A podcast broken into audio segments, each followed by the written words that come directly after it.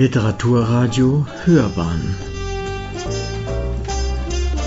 Abseits vom Mainstream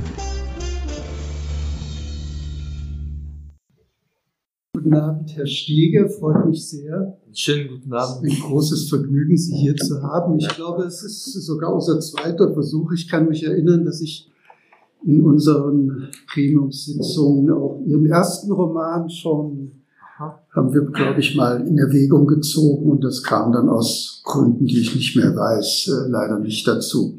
Aber nun haben wir Sie hier und Sie sind als äh, Autor äh, mit mehreren Zungen äh, Sie sind ja ein fremdsprachiger Autor, streng genommen, aber Sie sind in der Lage, Ihre deutsche Übersetzung selber vorzutragen und das ist natürlich ganz wunderbar.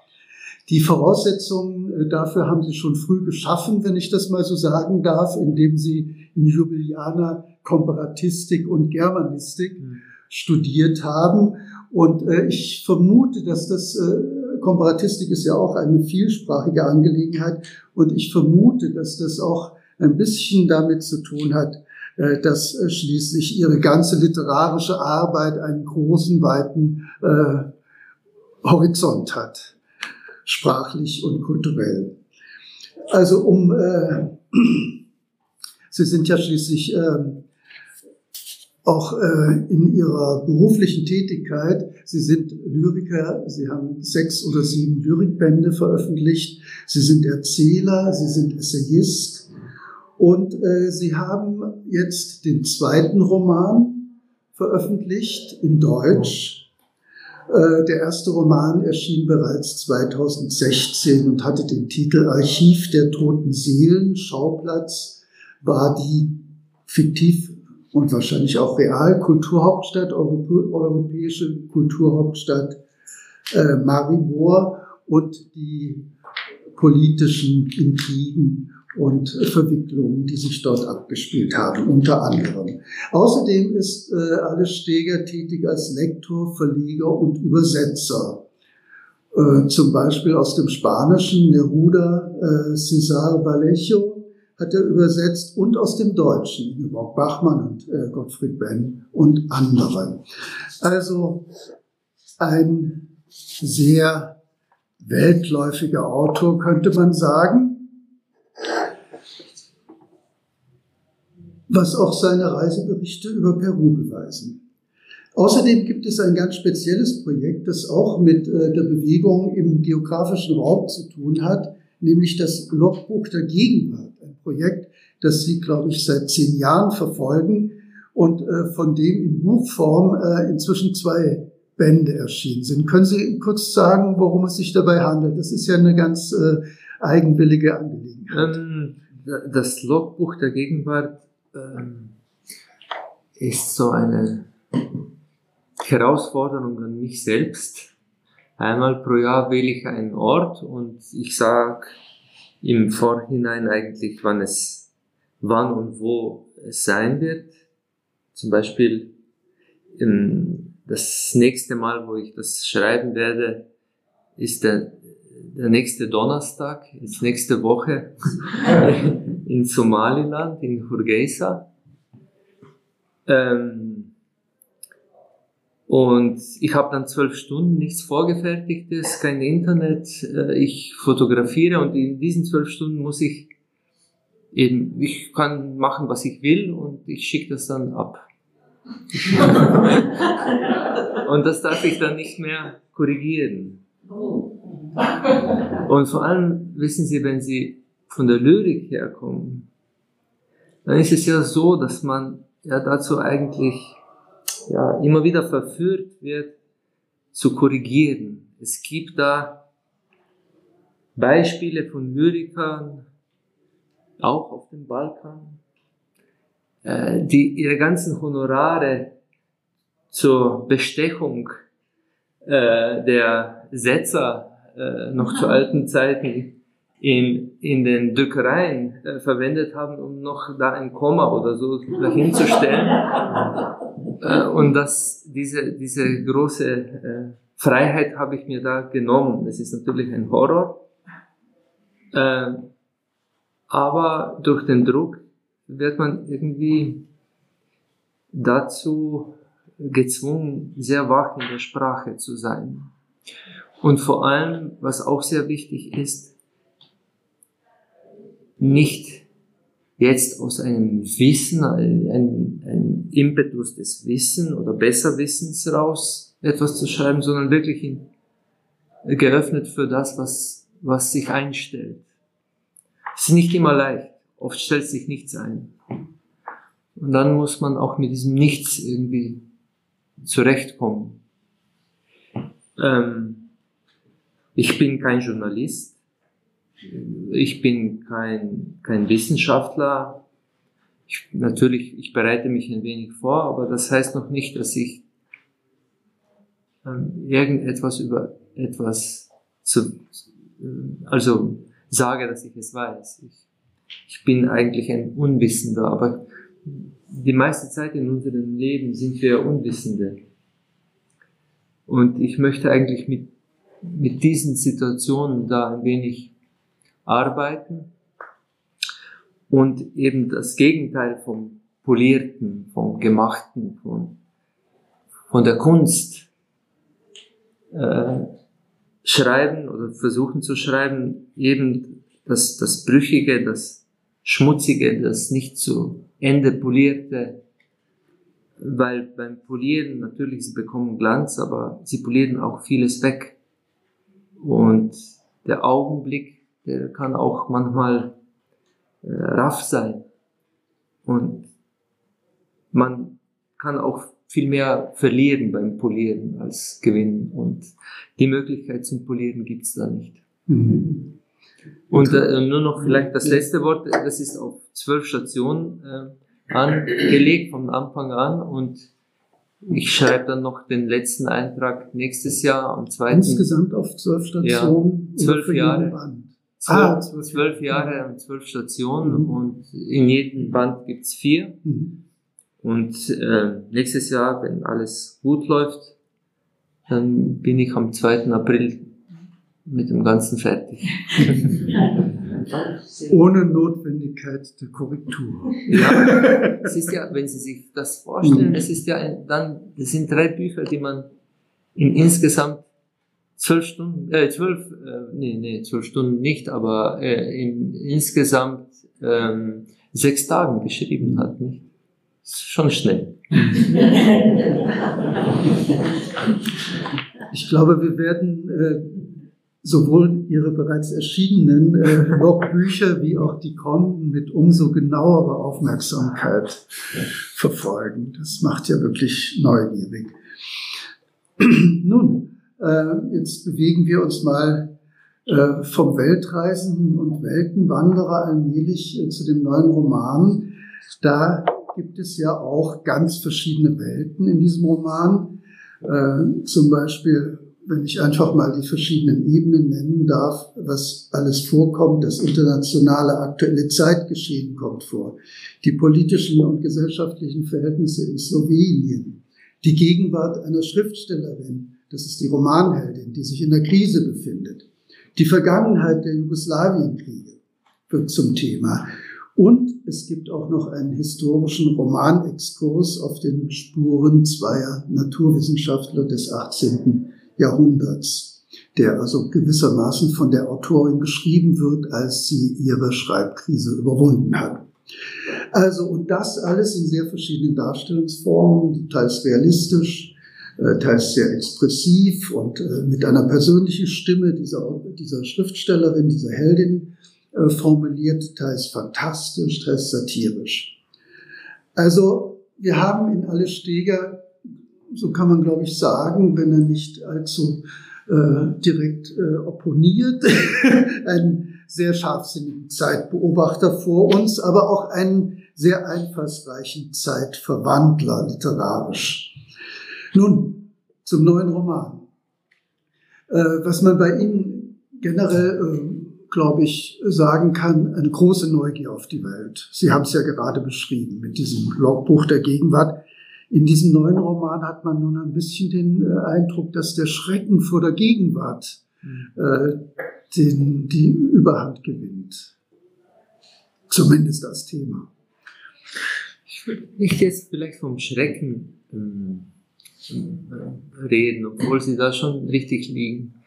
Äh, manches ist ja nicht gerade blumig, äh, was uns umgibt, aber hm, es ist eher die Frage, wie kommt man eigentlich mit dem zurecht, einen eigentlich übersteigen, überfordern. Und Krieg natürlich.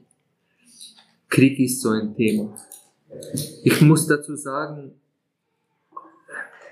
jetzt mit dem Ukraine-Konflikt ist es natürlich sexy, über den Krieg zu sprechen und ich mag eigentlich nicht diese Kontextualisierung. Ich habe den Roman vor fünf Jahren publiziert und da, da sprach man eigentlich nicht vom Krieg. Da war das überhaupt kein Thema. Ähm, und ich wollte ihn eigentlich, ich wollte es ist ein Buch, das ich sehr lange in, mich, in mir herumgetragen habe und, in, äh, und es lange schreiben wollte, aber absolut nicht zu Zeiten, wo die balkanischen Kriege, Kriege auf dem Balkan ein Thema waren. Jeder Krieg ähm, hat natürlich, ähm, wie soll ich sagen, jeder Krieg ähm, hat Zeugen und wir kennen aus jedem Krieg auch exzellente literarische Werke, die von Zeugen geschrieben wurden. Und ich bin kein Zeuge. Ich bin auch nicht jetzt ein Wissenschaftler, ein Historiker, der sich jetzt mit, ähm, mit dem Geschehen äh, jetzt bei den Balkankriegen auseinandersetzen würde ins Detail. Es gibt wunderbare Bücher, die von Historikern geschrieben wurden und wenn Sie mehr über diese Konflikte äh, wissen möchten, dann ist es besser, diese Bücher äh, zu lesen, nicht meinen Roman. Ähm, ich kann mich noch sehr gut erinnern an die Stille, die in unserem Haus auf einmal ähm, sich einsetzte, wo die Nachricht kam, dass Tito gestorben ist. Es war eine sehr merkwürdige Stille. Als Kind, ich war sieben Jahre alt, ähm, mir ist das schon in, in der Erinnerung geblieben. Und es ist eine Stille, die eigentlich dann wieder herrschte beim Ausbruch der Kriege und bei verschiedensten Geschichten Lebensgeschichten, Erzählungen, die ich davon gehört und darüber gehört habe. Äh, ich, ich wollte eigentlich nicht in diese Kriegsökonomie mit meinem Schreiben rein, äh, reingehen, weil das, ich empfand es nicht als, als ähm, angemessen. Aber dann war äh, nach fast 20 Jahren da die Einladung von einer serbischen Tageszeitung, Politiker, die, die äh, Schriftsteller aus dem äh, alten, also aus allen Republik Jugoslawiens zusammenfuhr, mit der Bitte, eine kurze Geschichte zum Thema Krieg, also 20 Jahre nach dem Krieg zu schreiben. Und da habe ich eine Geschichte geschrieben und es war wie ein Tsunami. Ich konnte nicht aufhören und über zwei Jahre lang habe ich nur eben diese Erzählung geschrieben. Hm, und das war eigentlich der Ausgangspunkt, ähm, der auch sehr eng mit all den Jahren verbunden ist, in denen ich immer wieder, was weiß ich, Serbien, Bosnien, Kroatien bereist habe und eben vor allem auch mit den Leuten gesprochen haben, die was durchgemacht haben. Die Geschichte von diesem Roman kann sich schlecht erzählen, nacherzählen. Ähm, am leichtesten ist es vielleicht noch so, äh, es ist fast,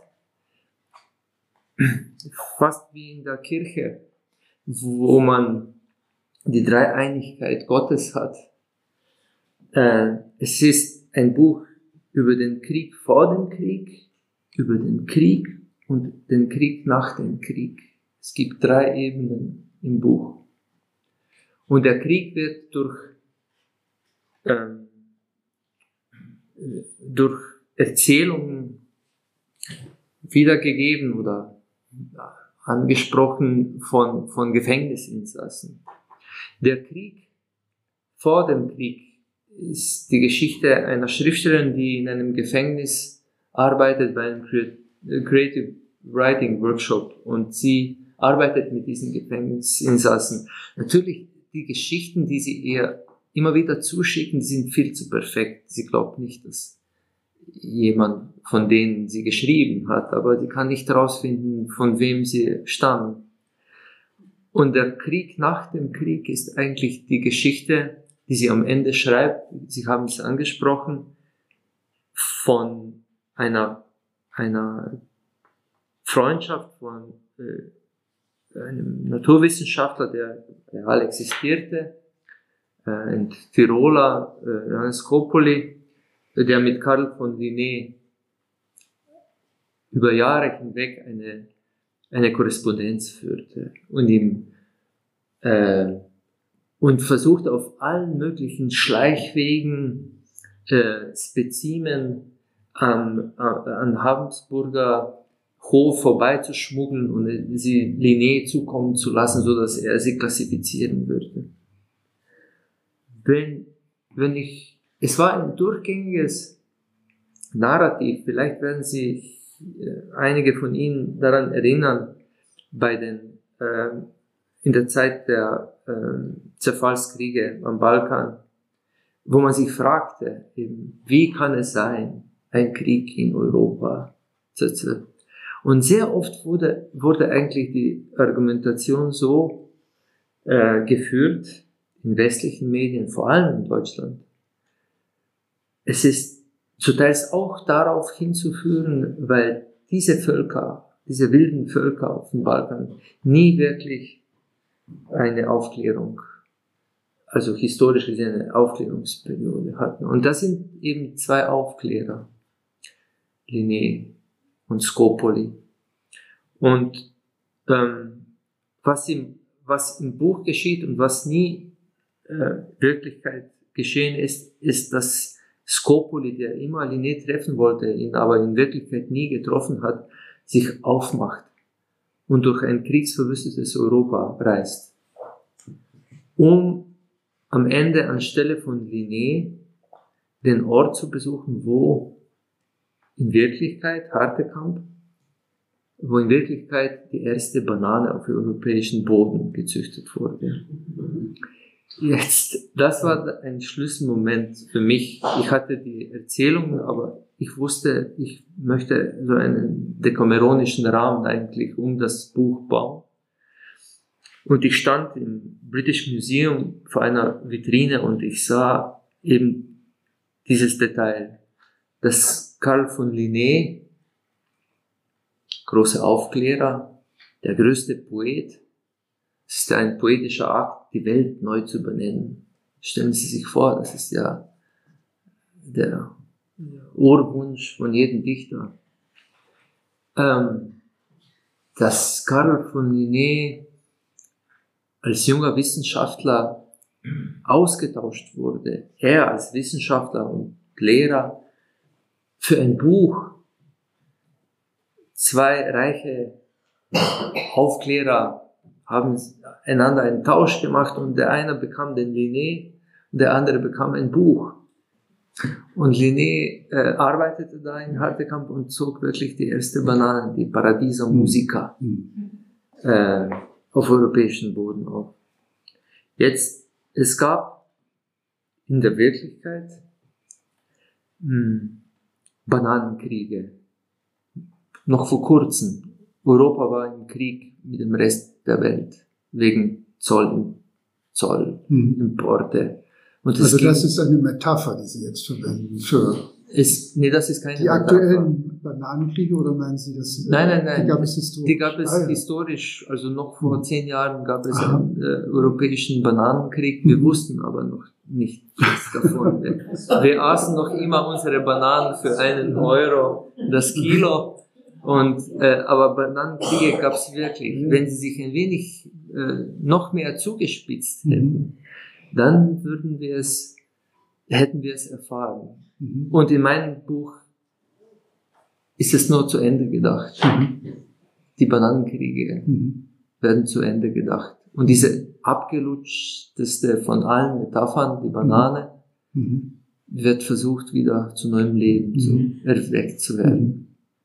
Also Ihr Buch beginnt ja mit äh, dem Satz Kafka, aber das ist eine Figur, das ist nicht der Schriftsteller. Kafka hat Bananen mitgebracht, stellt die Romanheldin fest und ist dankbar dafür. Und es wird dann aber kurz darauf festgestellt, dass aufgrund der Handelskriege, in die Europa verwickelt ist, in den Supermärkten keine Bananen eigentlich zu bekommen sind. Nicht? Wenn, wenn Sie, äh, wenn, wenn, wenn, wenn wir jetzt mal versuchen, Sie, Sie wissen, was Sie jetzt zunächst einmal vorlesen werden. Hm. Wenn, ich, ich weiß es nicht, weil so weit ist unser Austausch noch nicht gediehen. Aber wenn, Ja, wir wenn, haben viel zu viel über Politik, wir haben zu über viel über Politik gesprochen, ja. aber wir haben nicht über Seitenzahlen gesprochen. Das macht aber nichts. Also wenn wir vielleicht das Publikum so ein bisschen äh, darauf vorbereiten könnten, wenn Sie das machen würden, auf die Passage, die Sie vorlesen werden. Ich Dann- werde vielleicht, ähm, mh, na, ich, ich mache hier weiter, ich überspringe, ich mache nicht das, was ich vorhatte, Okay. so dass wir ebenbürtig sein. Ich, ich, ähm, wie, äh, es ist ein Tagebuch, äh, es umfasst vier Monate, vier Monate, in denen es in Slowenien Wahlen gibt, ein Populist kommt an die Macht, der äh, alles, die Krise verschärft sich, er möchte raus aus der EU, der äh, ähm, äh, inszeniert Sachen im politischen Raum. Dieser Kafka wird sein eigentlich äh, offizieller Sprecher. Wenn Äh, ich ganz kurz sagen darf, es ist das Tagebuch der Schriftstellerin, Der Schriftstellerin. die überhaupt So als. Ich-Erzählerin hier im Vordergrund steht. Und die Schriftstellerin geht durch eine persönliche Krise, in der eigentlich ihre Welt, die Welt um sich herum eigentlich droht zu verschwinden, bröckelt. Sie hat, sie macht diese ähm, Schreibkurse im Gefängnis. Und im Gefängnis, es ist eigentlich so ein ähm, verzerrtes Spiegel, Spiegelbild äh, der Realität um sie, mit der Zeit fehlt es an allem um sie in der Realität. Aber im Gefängnis wird es immer liberaler und immer offener und man hat, ähm, man hat äh, Kochkurse und man hat eigentlich alles im Überfluss. Ähm, also wird die Grenze zwischen dem Gefängnis und der Realität ähm, fast schon gesprengt. Ja, am Ende, wo es darauf rausgeht, dass, dass es zu einem Bürgerkrieg kommen könnte. Sie, sie versucht, einen Roman zu schreiben, das misslingt immer, aber sie denkt dann über diese Geschichte zwischen Scopoli und Linnaeus nach. Und das ist eigentlich, was sie so am 20. November jetzt darüber denkt, bevor sie es zu schreiben beginnt. Der Versuch der Aufklärer, ein System zu erschaffen, das die gesamte Schöpfung erfassen soll, ist ein fundamentaler poetischer Akt. Ich bin beeindruckt. Ich wechsle eiskalte Kompressen und mache eine Reise durch Linnés Lebenslauf und Bücher, die ich aus der Bibliothek holen konnte, bevor diese wegen der Wahlen geschlossen wurde. In Linné sehe ich ein, einen schicken Gangster des Humanismus. In seinem englischen Zeitgenossen Hans Sloane einen fanatischen Sammler und Kaufmann, in Skopoli wiederum ein frustriertes Habsburger Provinzgenie. Aber alles zusammen scheint mir ein zu stereotyper Vorentwurf für einen Roman zu sein, zu abgegriffen und erwartbar. Gerne würde ich die Geister der drei herbeirufen, ihre Häute öffnen, in sie hineinkriechen, jemand anderes werden, etwas anderes denken. Linné hat alles sich selbst mit einbezogen nach dem Geschlecht der Vermehrungsweise, der Form der Geschlechtsorgane klassifiziert. Warum hat er uns nicht danach klassifiziert, ob wir dazu fähig sind, emotionale Kontakte zu knüpfen oder nicht? Danach, ob wir dazu fähig sind, Extremitäten, Körperteile und energetische Zustände auszutauschen. Meine Hand Linnés Hand, mein Pankreas Sloms Pankreas, meine Nase, und die war sehr groß, Skopolis Nase. Falls es eine Übersetzung der individuellen Erfahrung gibt, eine Übersetzung der persönlichen Not, eine Übersetzung der Wahrnehmungen, könnten Mensch und Tier und sogar Pflanzen Teil eines gemeinsamen Systems sein.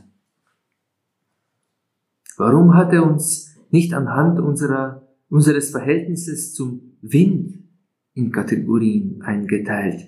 In etwa so. Lebensformen, die Bananen essen. Lebensformen, die Bananen sind. Lebensformen, die zur Bank gehen, Auto fahren und Hamburger essen. Lebensformen, die jeden Morgen vom Tau gewaschen werden. Lebensformen, die sich selbst als Bananen ohne Schale träumen. Lebensformen, die in der unterirdischen Welt gedeihen. Lebensformen, die bewaffnet herumspazieren und Oh yeah rufen. Lebensformen, die zu Lügen und Verführungen fähig sind. Lebensformen ohne Knochen und Gräber. Lebensformen, die unter Bananenbäumen wühlen, Lebensformen im dritten Stock eines zweistöckigen Hauses, Lebensformen, die auf sozialen Netzwerken gesichtet werden, Lebensformen, die loskreischen, wenn man sie verzehrt, Lebensformen, die noch immer gedruckte Zeitungen lesen, Lebensformen, die sich in allen Unformen des Lebens verstecken, andere. So verstehe ich auch meinen schriftstellerischen Versuch, so präzise wie möglich das andere zu schreiben, in Zeiten des Chaos zu schreiben, des, der Unvorhersehbarkeit, die Grenze zu testen, bis wohin ich etwas zu verstehen vermag, bis wohin meine Sprache reichen kann. Kann sie überhaupt etwas zur Klarheit bringen, mich an einen anderen Ort versetzen? Meine Bananensprache. In diesem Moment fühle ich mich wie eine totale Ausgestoßene auf unserem kalten Planeten. Unserem. Mir tut alles weh. Auf dieser Seite ist der Bestandteil der Bananensprache die schwachsinnige Stummheit, abgegrenzt durch den lebenden Rand einer Tierart, die Linné im Jahr 1758 als Homo sapiens benennt. Auf der anderen Seite des Rands herrscht das totale Chaos. Auf der anderen Seite herrscht immer Krieg. Ich riefe, wie er schon längst als kaltes und feuchtes Wetter anwesend ist, wie er uns allen unter den Kragen kriecht, in unserer Kleidung und Haut einzieht, ein Herstellerkrieg, ein Interessenkrieg, ein Ideologienkrieg, ein Straßenkrieg, ein Medienkrieg, ein Banksystem und Handelskonzernkrieg. Dann ist da noch der andere Krieg, der nie endet, der Krieg in den Familien, zwischen den Rudeln und Ameisen, Ameisenhaufen, der Krieg der Bakterienkolonien und der Viruskrieg. Der Krieg ist immer taub, stumm, blind. Der Krieg besucht keine Wahllokale, wird immer gewählt. Jede Tat der Ignoranz ist eine kleine Kriegsansage, wenn nicht schon ein Kriegsakt. Und die Ignoranz ist heutzutage eine Lebensweise, die Art, wie wir Menschen sind, wie auch ich sein muss, wenn ich zwischen den Schwachen und Verschüchterten meinesgleichen bestehen will. Alles löschen, was nicht wirklich dringend ist. Menschen löschen, Tode löschen, Gedächtnis löschen, Schuldige löschen, Freude löschen, Offenheit löschen, die Spuren von Kämpfen und Opfern löschen. Kein Wunder, dass im Krieg jedes Schreiben verloren geht, überflüssig wird, unwichtig.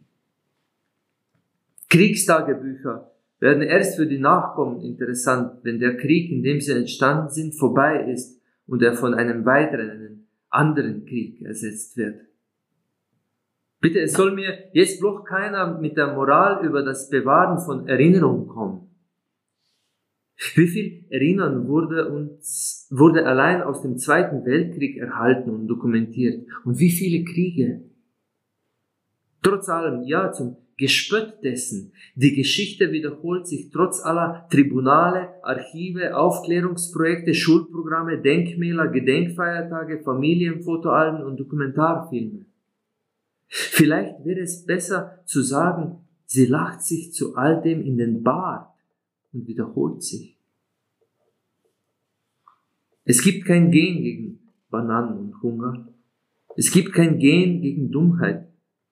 Was auch immer ich schreibe, überall berühre ich die Grenze dessen, was ich nicht bin. Was ich mit der Sprache zu kolonisieren wünsche, zu beschreiben, zu klassifizieren. Die Grenze hat kein Ende. Auf der einen Seite die Sprache, auf der anderen Seite der Krieg. Ich überschreite diese Grenze fortwährend, mal hier, mal dort, andauernd, nie endgültig, nie genug. Ich bin im Never End. Vielen Dank. Sie haben mehrfach den Begriff Chaos in dieser Passage genannt. Äh, lassen Sie uns kurz über Chaos sprechen. Ähm, Chaos ist ja ein Gegensatz von Sinn und Bedeutung, so könnte man sagen. Und Ihre Schriftstellerin ist ja tatsächlich auch in ihrer Schreibkrise hin und her geworfen zwischen der Frage ihres alltäglichen Lebenschaos, das sich unter anderem darin ausdrückt, dass sie unter Finanznot leidet, was für Schriftsteller ja nicht so selten ist. Ja. Und äh, darum macht sie ja dann auch diese Creative Writing Kurse im Gefängnis. Aber äh, sie äh, durchleidet sozusagen äh, dieses Chaos auf verschiedenen Ebenen. Man kann ja sagen, dass diese persönliche Krise, die sie erleidet, auch äh, direkt äh, eine Analogie ist zu der allgemeinen Krise, zu dem allgemeinen Durcheinander in der Welt, den äh, Handelskriegen und so weiter und so fort. Und äh, wir haben es ja auch noch mit dem Wahlkampf in Slowenien zu tun. Sie haben das vorhin erwähnt, der aber eigentlich äh, die unsichere, auch relativ chaotische Situation des Landes hervortreibt. Das heißt, diese Ambivalenz oder dieses Hin und Her oder diese Dialektik von Bedeutung und Chaos, die, ist das ein Hauptthema von dem Buch? Oder ein zentrales, sagen wir mal? Vielleicht wäre der, ähm, der Ausdruck Chaosmus äh, an, äh, viel, viel, noch, noch viel treffender, weil es ist auch ein Kosmos, in dem man mhm. in diesem Chaos eigentlich immer wieder neu zu existieren äh, lernen muss. Und äh, klar, es geht um eine radikale Zersetzung äh, aller, aller Orientierungspunkte, was natürlich auch unsere Lebensweise zutiefst in Frage stellt, alles, was wir tun alles, was wir tun, ist ja nur ein Versuch, Sicherheit und ein, ein, also diese Illusion der Sicherheit äh, äh, irgendwie zu bilden, um uns die Festigkeit unserer Projektion äh, und da wird das alles zersetzt. Aber trotzdem gibt es ein Ring in ihr und das ist dann das Kosmische. Ähm, das ja, das ist ein Thema, das nur angedeutet, immer wieder angedeutet wird. Es hat wirklich einen sehr tiefen inneren äh, Motivationsstoß eben mit einer ungelösten Geschichte äh, der, äh, der Relation zwischen ihr und der verunglückten oder sich ja, in den Freitod gegangenen Mutter. Äh, und das befördert noch eigentlich äh, dies, diesen Zersetzungsprozess, der aber dann am Ende auch doch in einem wenigstens Versuch eines Textes landet, eines utopischen Textes. Mhm. Äh, wie gesagt, schick sie ja äh, diesen furchtbaren äh, äh, kleinkarierten, aber genialen äh, Wissenschaftler Scopoli auf eine Reise, auf die er sich nie zu Lebzeiten wirklich in der Wirklichkeit, in der Geschichte begeben hat. Äh, oder es nie gewagt hat, diesen Schritt zu machen. Sie macht diesen Schritt und das ist, dann hat das Ganze doch auch in diesem Chaos des Zerfalls, dieses kosmisch-utopische am Ende. Also so ist das ganze, ganze Gesetz. Obwohl natürlich, das muss man dazu sagen, in der Geschichte, so wenigstens ist sie gelegt, von, von ähm, Scopoli, Scopoli bricht auf, aber auf der Reise verliert er alles. Es ist klar, er wird nicht mehr zurückkommen und er muss sich zutiefst verändern. Es hat was Transformatives, dieses Aufgeben und dieses Loslassen eigentlich von, der Sicherheit des, der Ordnung und des Systems, das wir um uns bauen, ähm, um sich sicher zu fühlen.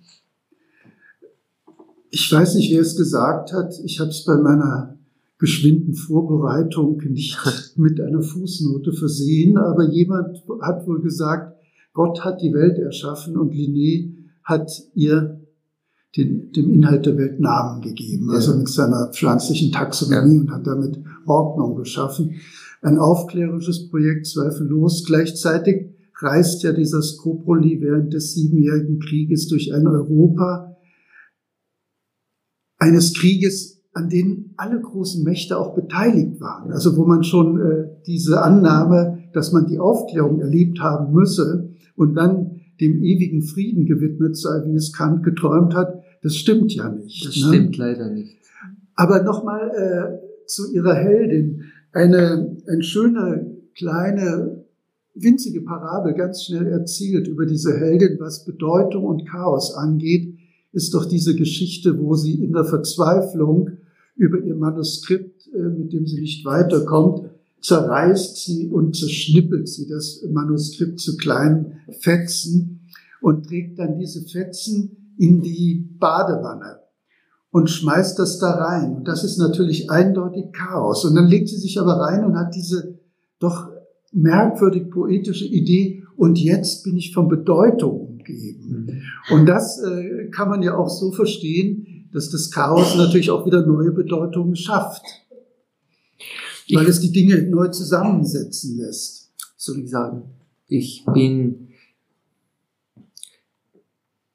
mich hat, mich hat eigentlich so ein, ein konventioneller Realismus nie interessiert. Ich komme vom Gedicht und für mich ist der Realität eigentlich ja, breiter als, als jetzt nur Psychologieren. Äh, und Psychologie finde ich eigentlich, dafür sind andere Bücher oder Schreibweisen da. Braucht man jetzt nicht. Natürlich, Habe ich jetzt Ihre Heldin zu sehr psychologisiert? Nee, nee, nee, nee, nee, nee, das war jetzt nicht Nein, Sie Kritik. jetzt auf die Bedeutungsebene. Ja, ich ja. glaube, wenn sich ein Bild, ein poetisches Bild mit der ganzen Dringlichkeit einstellt, muss man alle Ideen wegwerfen, die man als Schriftsteller hat und dem Bild folgen. Mhm. Äh, das Bild ist immer ähm, klüger, intelligenter als ich selber.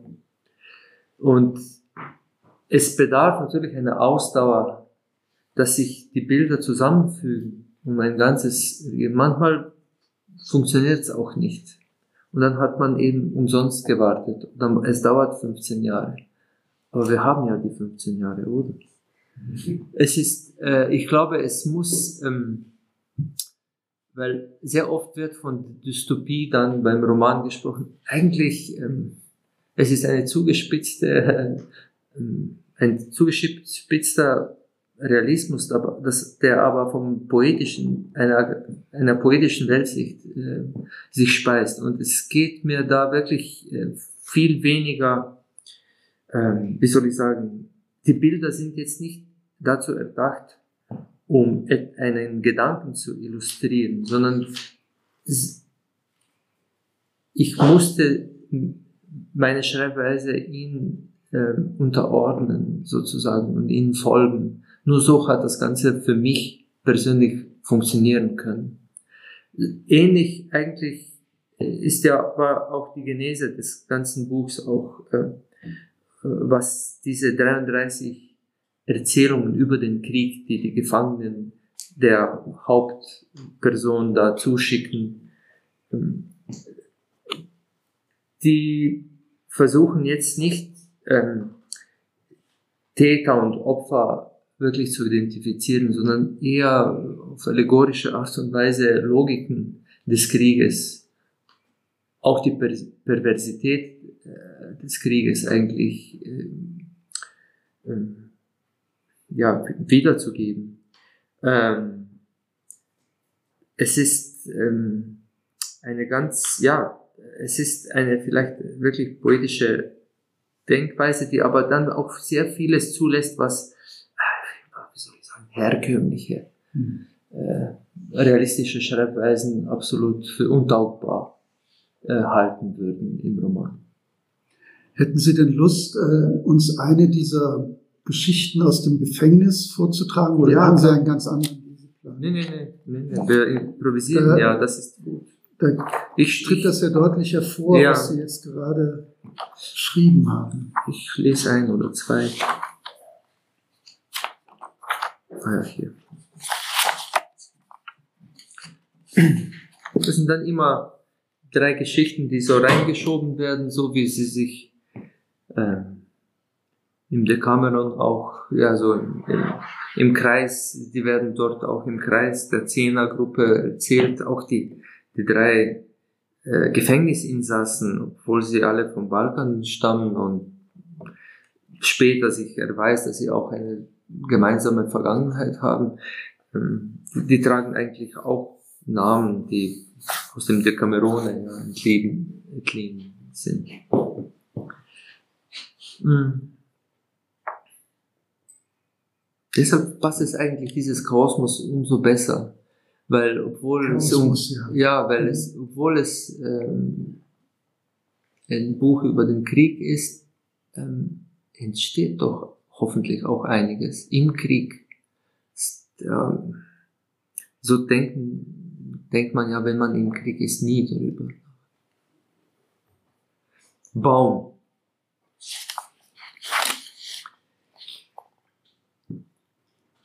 Ich bin ein fauler Baum ich bin nur noch ein weiterer Baum hierzulande. Da, wo ich wachse, standen früher viele herum. Dann kamen Leute zuerst mit Äxten. Sie haben einen von uns gefällt, auseinandergesägt, auf Pferdegespanne verladen und weggefahren. So verschwand die große Kiefer so verschwanden die Erlen und Kastanienbäume. Zu der Zeit wuchsen wir noch schneller als uns die Menschen fällten. Dann kamen sie immer häufiger und in immer größerer Zahl. Sie begannen mit Motorsägen zu kommen und anderen Maschinen. Motorsägen stinken. Menschen stinken. Schon immer haben sie gestunken. Mich waschen der Regen und der Himmel. Der Mensch wäscht sich nur im eigenen Schweiß. Der Mensch stinkt. Vor Zeiten war ich Teil eines mächtigen Walds.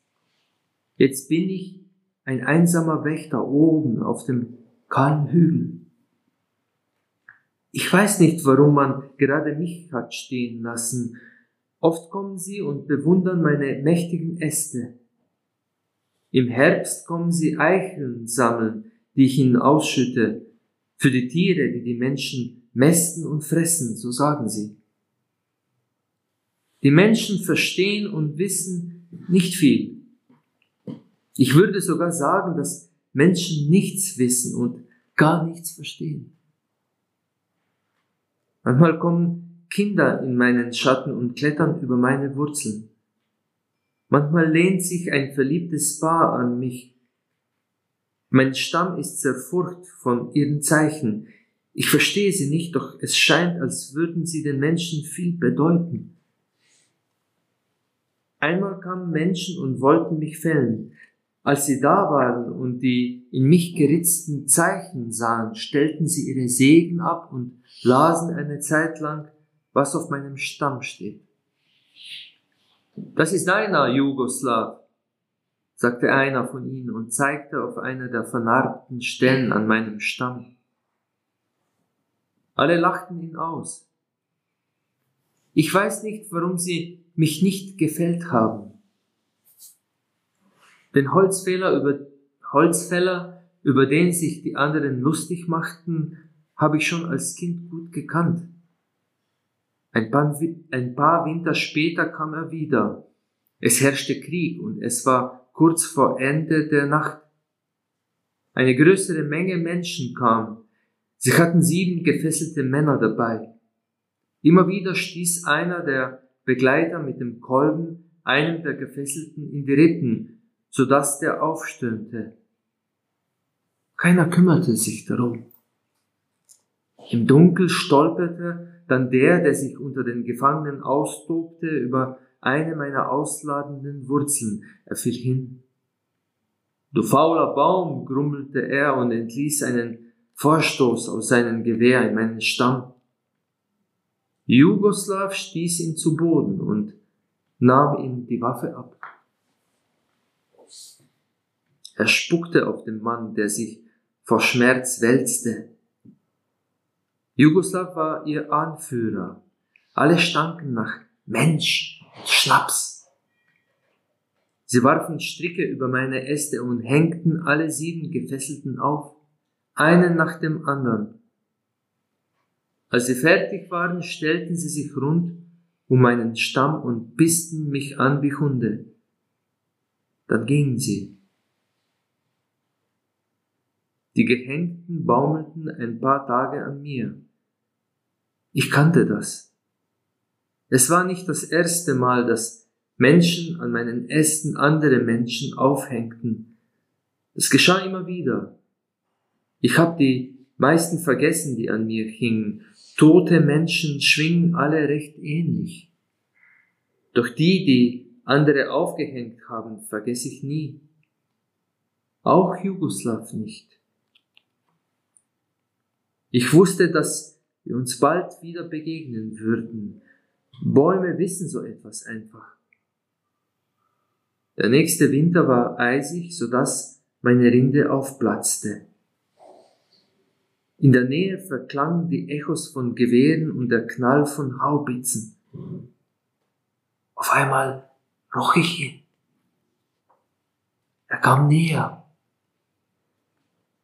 Ich roch seine Angst. Er war verwundert. Er hinkte, hinterließ im Schnee eine Blutspur. Sie verfolgten ihn. Er schleppte sich an meinen Stamm und lehnte sich an mich, um nicht das Gleichgewicht zu verlieren, unweit der Stelle, an der er als Kind seinen Namen in mich ritzte. Jeden Moment würden seine Verfolger auftauchen, und es wäre aus. Jugoslav! rief ich mit meinen Ästen. Er hörte mich nicht. Seine trüben Augen suchten verzweifelt einen Ausweg. Jugoslav!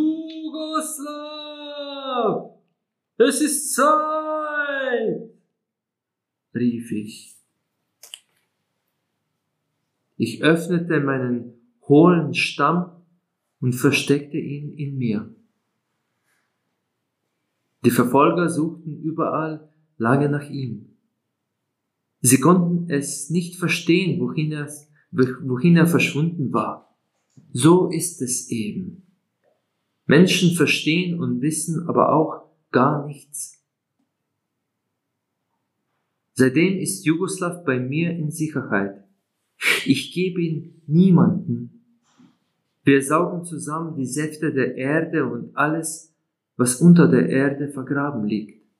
Ich bin ein Baum. Man sagt, ich sei ein fauler Baum, ein Baum mit einem Menschen in mir. Noch stehe ich.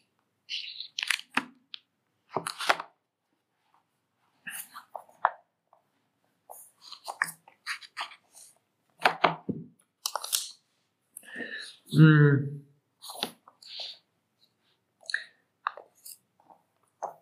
lese vielleicht noch eine äh, von diesen Erzählungen, so dass ihr ein wenig das Gefühl bekommt, wie das, wie das geht.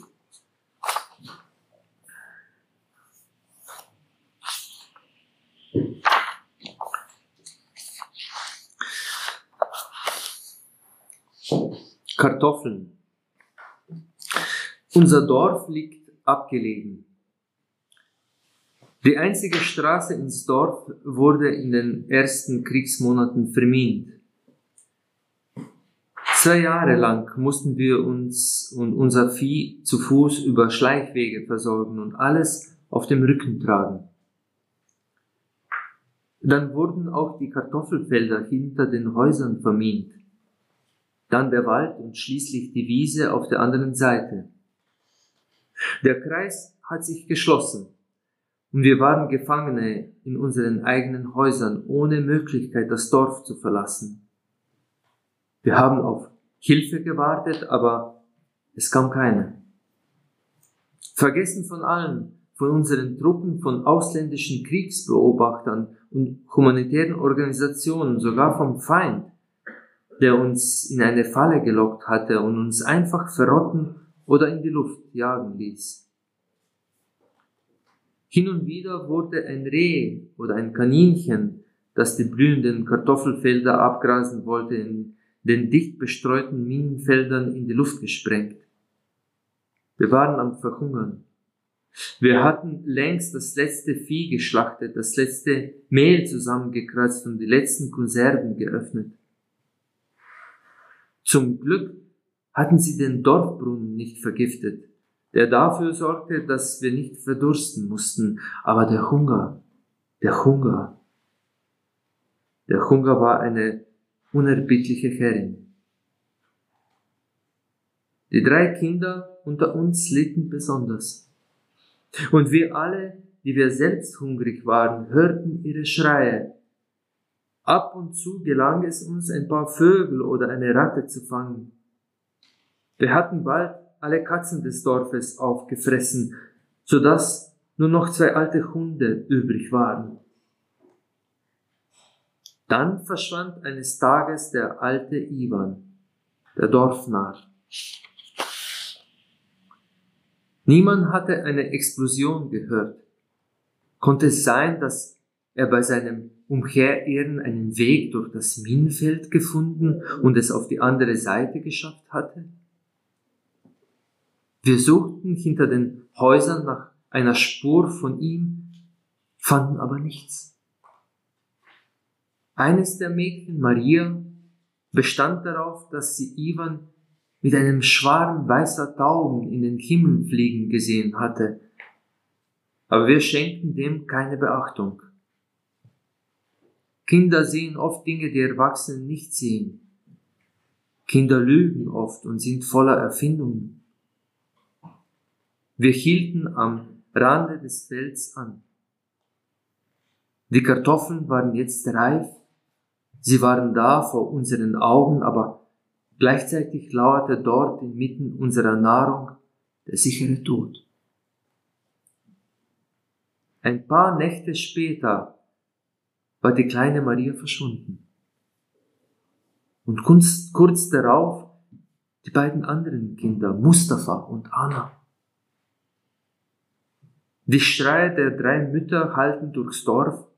In ihrer Verzweiflung wollte Safeta, die Mutter von Mustafa, direkt in den Kartoffelacker rennen und sich umbringen, aber wir haben sie im letzten Moment aufgehalten und im Haus eingesperrt, bis sie sich beruhigt hatte. In den Augen der Menschen wuchsen, wuchs die Furcht und das Misstrauen. Die unausgesprochene Frage, ob jemand angesichts des unerträglichen Hungers begonnen hatte, Menschenfleisch zu essen, schwebte zwischen uns. War dies das absehbare Ende unseres einstmal idyllischen Zusammenlebens, das wir angesichts der unerträglichen Not allmählich zu Menschenfressern, Menschenfressern wurden? In dieser Nacht konnte ich meine Augen nicht schließen. Es war Vollmond. Ich stand auf um den Hunger in meinen Magen mit ein paar Schlucken Wasser zu stillen. Ich wog nur noch 40 Kilo, die Hälfte von dem, was ich bei Ausbruch des Krieges gewogen hatte. Ich betrachtete mich in dem staubigen Spiegel und erkannte mich selbst nicht mehr. In der Ferne hörte ich Wölfe heulen. Irgendwo hoch in der Luft flogen, flogen Bomber über uns hinweg, auf ihren Weg eine entfernte Stadt in Staub und Asche zu verwandeln. Niemand interessierte sich für unser Schicksal. Wir waren von den Menschen und von Gott vergessen. Ich hörte einen Sperlingskauz, sein Ruf kündigte Tod an und dann dumpfe Schläge. Es war, als ob jemand mitten in der Nacht draußen baden würde. Ich rannte hinaus. Was ich sah, verschlug meinen Atem. Im Mondlicht gruben Ivan, der Verrückte, und die drei verschwundenen Kinder Kartoffeln aus. Ihre Körper waren fluoreszierend und leuchteten schwach in der Dunkelheit. Ivan grub mit einer Hacke und die Kinder nahmen sie mit den Händen aus der Erde und füllten die alte Schubkarre, die neben ihnen stand. Schließlich sammelte ich all meine Kräfte und rief sie beim Namen. Keiner von ihnen hat mich gehört. Meine Rufe weckten den Rest der Dorfbewohner. Wir standen direkt neben dem Graben, der das Minenfeld begrenzte, und riefen laut nach Ivan und den Kindern. Aber sie, die Abwesenden, gruben und gruben, bis die Schubkarre bis an den Rand gefüllt war. Dann setzten sie sich um die Schubkarre herum und aßen. Der Mond wurde hinter den Wolken sichtbar und wir konnten deutlich erkennen, dass sie keine Kartoffeln aßen. Sie saßen in der Mitte des Feldes und aßen Minen. Ivan, der Verrückte, hob seine Hand und winkte uns zu. Mustafas Mutter war die erste, die ihm folgte. Sie trat zitternd in das Minenfeld, machte einen Schritt, drei Schritte und rannte auf Ivan und die Kinder zu. Wir rannten alle hinter ihr her. Wir saßen um die volle Schubkarre herum und aßen, ohne ein Wort zu sagen. Vielen Dank. Eine Vielzahl an poetischen Bildern äh, von einem äh, inhaltlich sehr harten äh, Bedeutung, könnte man sagen. Sie haben, also ich würde sagen, dieser Roman ist äh, als Geschichte der Krise einer Schriftstellerin, die dann sozusagen zu ihren literarischen Lösungen gelangt, ist es ja auch eine große Reflexion über das Schreiben, eine große Reflexion über die Condition humaine und die, man könnte auch sagen, die Condition professionelle einer Schriftstellerin. Äh, Sie haben äh, vorhin erzählt, Sie haben fünf Jahre an diesem Buch gearbeitet. Und dieses Buch hat ja auch sehr viele unterschiedliche Ebenen und sehr viele, von den Textsorten her, sehr viele verschiedene Elemente. Äh, ist das auch mit einer, ohne dass Sie jetzt Geheimnisse ausplaudern sollen, aber ist das sozusagen auch in dem Schaffensprozess für Sie ein krisenhafter Prozess gewesen? Vor allem, weil man ja spürt, dass sie sehr durchlässig für die Zeitereignisse sind, aber gleichzeitig natürlich auch immer die poetischen Bilder oder Geschichten oder Parabeln suchen, die dazu passen. Und das kriegt man ja nicht einfach geschenkt. Ist das ein krisenhafter Schreibprozess gewesen oder kann man es so nicht benennen? Es war vor allem ein sehr offener Schreibprozess. Mhm. Und ich wusste nicht, worauf eigentlich ich zusteuere äh, und wie lange es dauern könnte und was, also ich hatte keine Deadline und mir war absolut egal, ob das je publiziert wird. Ich wollte es nur irgendwie für mich tauglich machen. Und das forderte seine Zeit. Wie gesagt, zuerst waren da die Erzählungen. dann kam, kamen diese Aha-Momente mit den Bananen und Scopoli und, und dann habe ich mir das große Privileg genommen, nicht zu verreisen und wirklich am Stück lange Zeit zu Hause zu bleiben mhm. und ähm, morgens um so zwischen drei und halb vier aufzuwachen und dann bis acht Uhr zu schreiben jeden Morgen. Ähm, und das war eigentlich auch für mich ein wenig transformativ, diese Erfahrung. Weil es gab wirklich dann diese Morgen, wo, wo alles um einen schlägt, wo alles ruhig ist, wo, die, wo in der Welt eigentlich noch alles möglich ist und äh, wo es kein Chaos gibt, äh, aber auch keine Ordnung, wo das Nichts, diese Stille wie, wie nach dem Tod von Tito herrscht. Und ähm, es gab natürlich auch vieles, was man da dann am Ende wegschmeißt äh, bei diesem Prozess, aber es gab auch große, für mich als Schreibender, große Glücksmomente, wo ich eigentlich das Gefühl hatte, dass ich unmittelbar im Kontakt mit, mit meiner Zeit stand und dass ich eigentlich aus meiner, dass alles da war um mich versammelt. Ich schaute äh, durchs Fenster und da war schon diese Frau, die wirklich da lebte in der Garage. Die lebt nicht mehr. Und äh, da, da waren die Geschichten eigentlich da. Ich brauchte nur das noch aufzuschreiben. Das ist nicht immer bei Büchern so.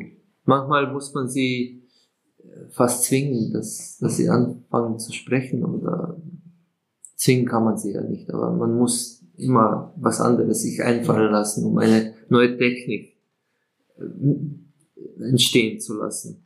Aber das ist auch das Schöne eigentlich. Es ist nicht das, es ist nicht das Schreiben selber, sondern alles rundherum, das, wie man sich selber ermöglicht, nicht darüber zu schreiben oder nicht so zu schreiben, wie man das geplant hat, sondern ganz anders. Die, die intuitive Empfänglichkeit des Autors, die Sie jetzt vielleicht ansprechen, äh, wird aber doch auf der anderen Seite ergänzt, dass in dem Sinne, dass auch die Zeitereignisse tatsächlich hereindrängen. Sie haben ja auch so Passagen drin, äh, insbesondere wenn es um die slowenische innenpolitische Situation geht, wo man fast äh, fragen könnte, äh, Herr Steger, sind Sie ein gesellschaftskritischer oder politisch kritischer Autor? Ja, äh, das, das ist eigentlich das, was, also der, das Buch, wo es in Slowenien rauskam, das wurde wirklich als eine reine Dystopie, wenn nicht so mhm. fiktiv gelesen. Es wurde dann aber, wir hatten eine Rechtsregierung und Proteste und wirklich eine sehr harte Konfrontation in der Gesellschaft in den letzten zwei Jahren, Corona-Jahren. Aber das, wenn man sich die Schritte anschaut, was in der Realität zu geschehen drohte oder zu Teils auch geschah, das war wirklich fast, also das, da gibt es so viele Parallelen, das war für mich auch ähm, erschreckend. Es war keine Genugtuung, muss ich sagen. Ich wäre viel lieber, wenn es, wenn ich, wenn ich ähm, ähm, die Karte des Poetischen und des Erfind Erfundenen eigentlich ausspielen könnte. Ich konnte sie dann aber nicht mehr. Also das ist, äh, man wird von der Realität irgendwie eingeholt. Ähm, und, das äh, würde Ihnen auch niemand zum Vorwurf machen. Äh, ja, nee, aber ich, ich empfehle, ich empfinde jetzt mich persönlich nicht äh, deshalb äh, klüger oder intelligenter oder so. Ich glaube, dass äh, wahrscheinlich es gibt Momente, wo wir alle, ich glaube, das kann jeder Mensch eigentlich Zeichen empfangen und es ist nur die Frage, ob man sie liest und man kann sie nur lesen, wenn man außerhalb des Kontextes äh, operiert und das hat dann mit dem Schreibprozess zu tun. Äh, nicht, nicht das zu schreiben, was schon alle wissen, sondern zuzulassen, dass, dass es sich selber schreibt, sozusagen. Das mhm. ist vielleicht ein wenig zu weit gegriffen, äh, aber, aber es hat diesen Ansatz. Ja, ja. Ja. Warum heißt der Mann Kafka? Weil es, Dieser Freund der Schriftsteller. weil es das ab, so wie die Bananen, es ist das abgelutschtste. ist abge äh, und es ist das Schlimmste. Äh, äh, und natürlich, es ist dann, natürlich, damit ist es auch eine, die größte Herausforderung. Äh, wie kann man überhaupt das? Geht das? Das geht ja nicht. Wir würden ja alle sagen, das geht, das kannst du heute nicht mehr machen.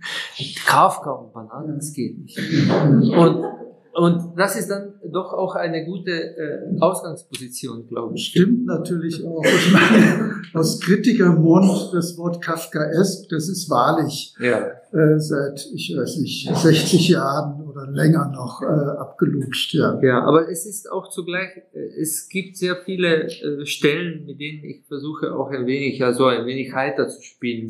Äh, Der Typ wird ja, wenn ich das sagen darf, äh, der wird ja wohl Pressesprecher der neuen Regierung. Ja, Äh, mit diesem Namen. Das Ja. ist natürlich schon ein Anschlag auf den ursprünglichen Träger. ja, aber es gibt ein paar äh, von diesen Momenten. Natürlich, es, ge- äh, zum Beispiel, obwohl es äh, ja ähm, äh, eine große Nord Not herrscht und man fast nichts mehr zu essen bekommt, trinken in Ljubljana noch immer alle Aperol Spritz. Also es gibt schon diese, äh, diese Momente, die natürlich nicht jetzt realistisch gesetzt sind, die aber eigentlich über die Absurdität äh, äh, des ganzen Gefälles äh, was aussagen, aussagen sollen. Ähm, ich finde auch, ja, zum Beispiel die Hauptperson, äh, Haupt, ähm, die hat ihre beste Freundin, die ist eine Erfolgsschriftstellerin. Äh, und die ist natürlich auch so vielleicht äh, so eine Person, weil äh, sie ist so eine Besserwisserin, eine Aufsteigerin und die ähm, argumentiert immer mit Foucault. Das ist so die Foucault-Besserwisserin. Das erinnert uns doch an vieles. Das ist ja, man, man kennt Kafka und man kennt Foucault und man isst Bananen und trinkt Aperol Spritz und schon ist man äh, in der intellektuellen High Society. äh, also es ist so irgendwie gesetzt. Ja, das ist äh, die Eva. Das ist eine sehr unterhaltliche Figur, fast gesellschaftskomödienartig. Nicht? Also so ein bisschen satirisch, aber doch. Sehr realistisch. Es gibt ja diese Figuren, Aha. ja. Ohne dass wir hier jemandem zu nahe treten wollen. Foucault haben wir doch auch gelesen, ja. Naja.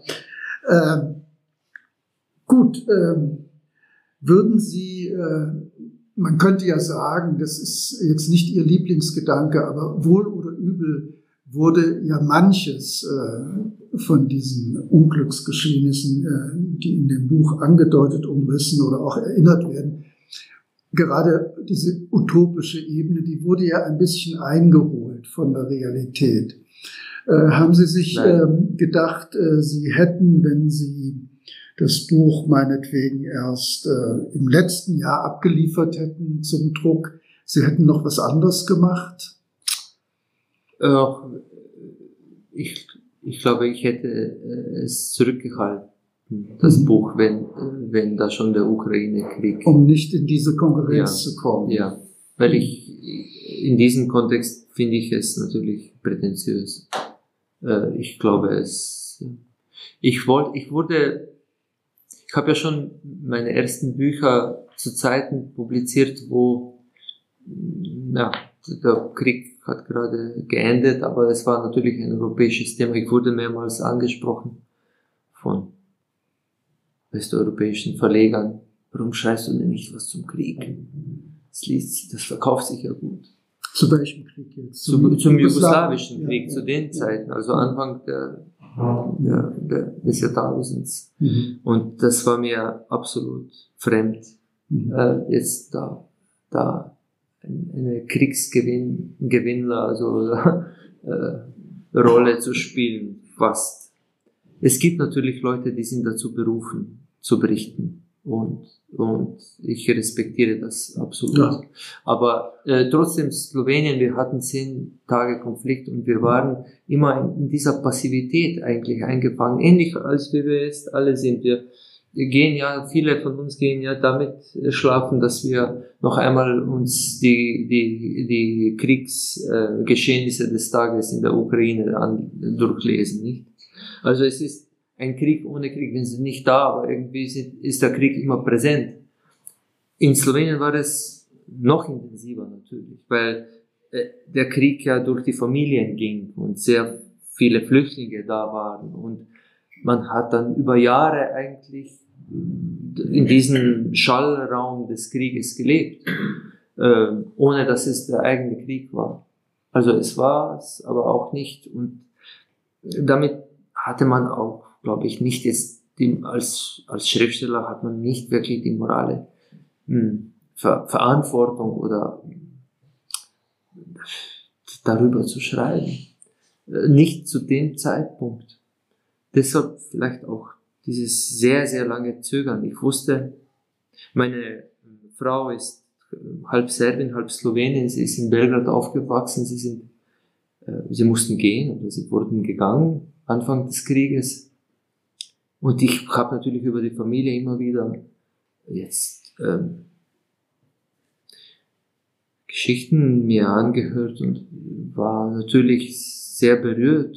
Ich kann mich mir noch also es war äh, etwas fast Unausweichliches, aber ich dachte, das ist schriftstellerisch irgendwie anzugehen. Mir fehlte die Vision, wie und was. Und am Ende fand ich Krieg eigentlich zu Hause. In der Art und Weise, wie die Menschen ja, miteinander umgehen. Und was alles an Möglichkeiten immer da ist obwohl wir uns das nicht, ähm, wir wollen es nicht wahrhaben, nicht. Ähm, aber ich glaube, Krieg ist immer überall möglich. Aber diesem Buch kann man nicht Vor den Vorwurf machen, dass es in irgendeiner Form prätentiös wäre angesichts dessen, was augenblicklich geschieht. Das ist ein unglückliches Zusammentreffen. Ja. Nicht äh, eine Parallelaktion. Ja, ja. Aber Sie haben gefragt, Niemand, was wäre, wenn... Ja, ja, ja, klar. Ja, ja. Aber das ist Ihnen nicht wirklich vorgeworfen worden. Nee, ja, nee. Dazu gibt es auch keinen Grund, ja. Äh, tatsächlich haben sich die Verhältnisse ja auch sehr beschleunigt, was die, das Mitstenografieren des Krieges angeht, aber das machen äh, ukrainische Autoren von innen heraus. Klar. Oder Leute wie Kurkov, der, glaube ich, den, demnächst den Geschwister-Scholl-Preis bekommt äh, der möglicherweise mit diesem Thema auf ewig von seinem, befreit ist von seinem speziellen Humor. Ich weiß es nicht. Er hatte ja einen speziellen Humor, mhm. gar, gar nicht einfach.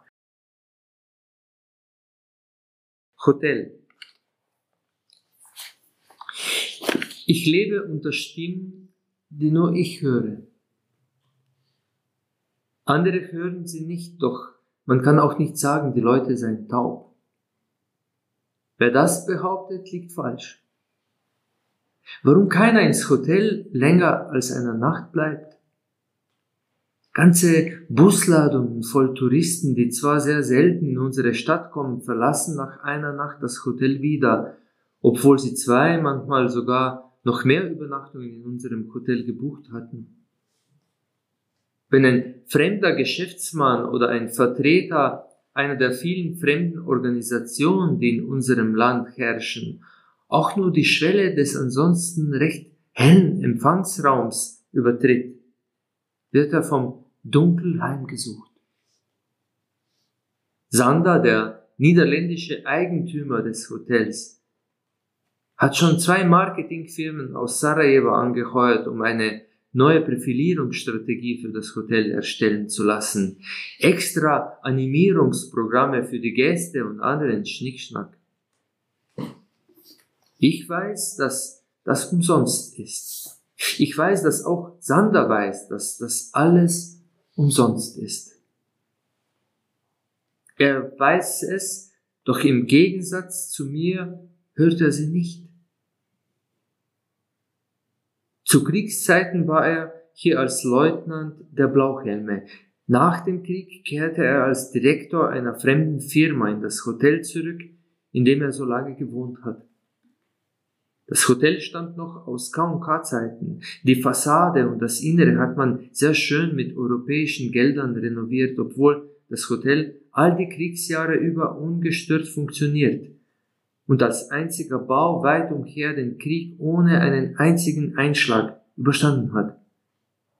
Der Krieg, das waren goldene Zeiten. So sagt Marco, der Mann am Empfang, ein Teil des Hotelinventars. Marco arbeitete schon im Hotel, als Tito Ende der 60er hier einmal übernachtet hat. Sander weiß, warum er ihn behalten hat, obwohl Marco schon alt ist und alles andere als ein Beispiel für Freundlichkeit und Effektivität. Über Sander, Marco und das Hotel gibt es in der Stadt viele Gerüchte. Vielleicht ist das das Einzige, was in Bosnien nach dem Krieg übrig geblieben ist. Gerüchte. Es geht nicht darum, ob man den Gerüchten glaubt oder nicht. In Bosnien wissen wir, dass alles, was irgendjemand ausspricht oder auch nur denkt, wahr ist. Deshalb schweigen wir alle. Wir schweigen und leben weiter. Meine Großmutter hat nicht geschwiegen. Als ich ihr erzählt habe, dass ich Zimmermädchen im Hotel werden würde, liefen ihr die Tränen über die Wangen. Geh da nicht hin, mein Kind, sagte sie. Dann drehte sie sich in ihrem alten Bett auf die andere Seite und starb einen Monat später. Sie war alles, was ich hatte. Sie erzog mich, gab mir ein Zuhause in unmöglichen Zeiten. Meine Mutter starb bei meiner Geburt. Meine Großmutter und ich waren die besten Freundinnen. Alles, was mir jetzt noch bleibt, ist mein Hotel. Bald nachdem ich dort angefangen habe, habe ich seine Stimmen gelauscht. Zuerst waren sie gedämpft, dann immer deutlicher. Bald wurde mir klar, dass niemand sonst wusste, dass man sie hört. Nur ich. Frauenstimmen in leeren Hotelzimmern. In einigen Zimmern im ersten Stock nur eine Stimme, in anderen mehr als zehn. Wie soll, sich, wie soll ich's erklären? Es ist ein sich hörbar machen, ohne Stimme, ohne Worte. Es sind nur gedämpfte Stimmen, als hätte man ihnen den Mund verstopft und sie würden trotzdem versuchen, eine Kindermelodie zu summen, wie ins Schweigen gedrückt. Von Jahr zu Jahr werden die Stimmen in den Zimmern mehr, als ob sie von irgendeinem unbekannten Ort hierher gezogen sind, zurück an den Ort, der für ihr Schicksal entscheidend war. Wir alle sind eine große Frauenfamilie. In den drei Jahren, seit ich hier arbeite, wurden wir unzertrennlich. Sie sind traurig, wenn ich nicht da bin. Sie heulen. Deshalb bleibe ich auch meistens nach Feierabend im leeren Hotel und höre ihnen zu. Meine Anwesenheit beruhigt sie. Wenn jemand das hörte, was ich höre, er würde sofort flüchten. Ich aber gehe aus einem Zimmer ins andere. Am Schluss gehe ich immer ins Zimmer Nummer 17. In diesem Zimmer ist die Stimme meiner Mutter. Ich setze mich auf den Boden neben dem frisch bezogenen Bett halte mir die Augen zu und lausche, als ob das Gedröhn vom Ende und vom Beginn der Welt ertönte. Das macht uns beide glücklich und beruhigt uns. Mit der Zeit bin ich mit Mutters Stimme so weit gekommen, dass ich anfange, einzelne Silben zu verstehen. Sie möchte mir etwas sagen, etwas über das Zimmer, in dem wir uns befinden, über sich und über mich. Ich weiß nicht, ob ich sie mit meiner Anwesenheit und mit meinem Zuhören das Sprechen lehre oder ob sie mir beibringt zuzuhören. Noch eine Weile und wir werden miteinander sprechen können, so wie es Eltern und Kinder tun. So, danke Ihnen vielmals.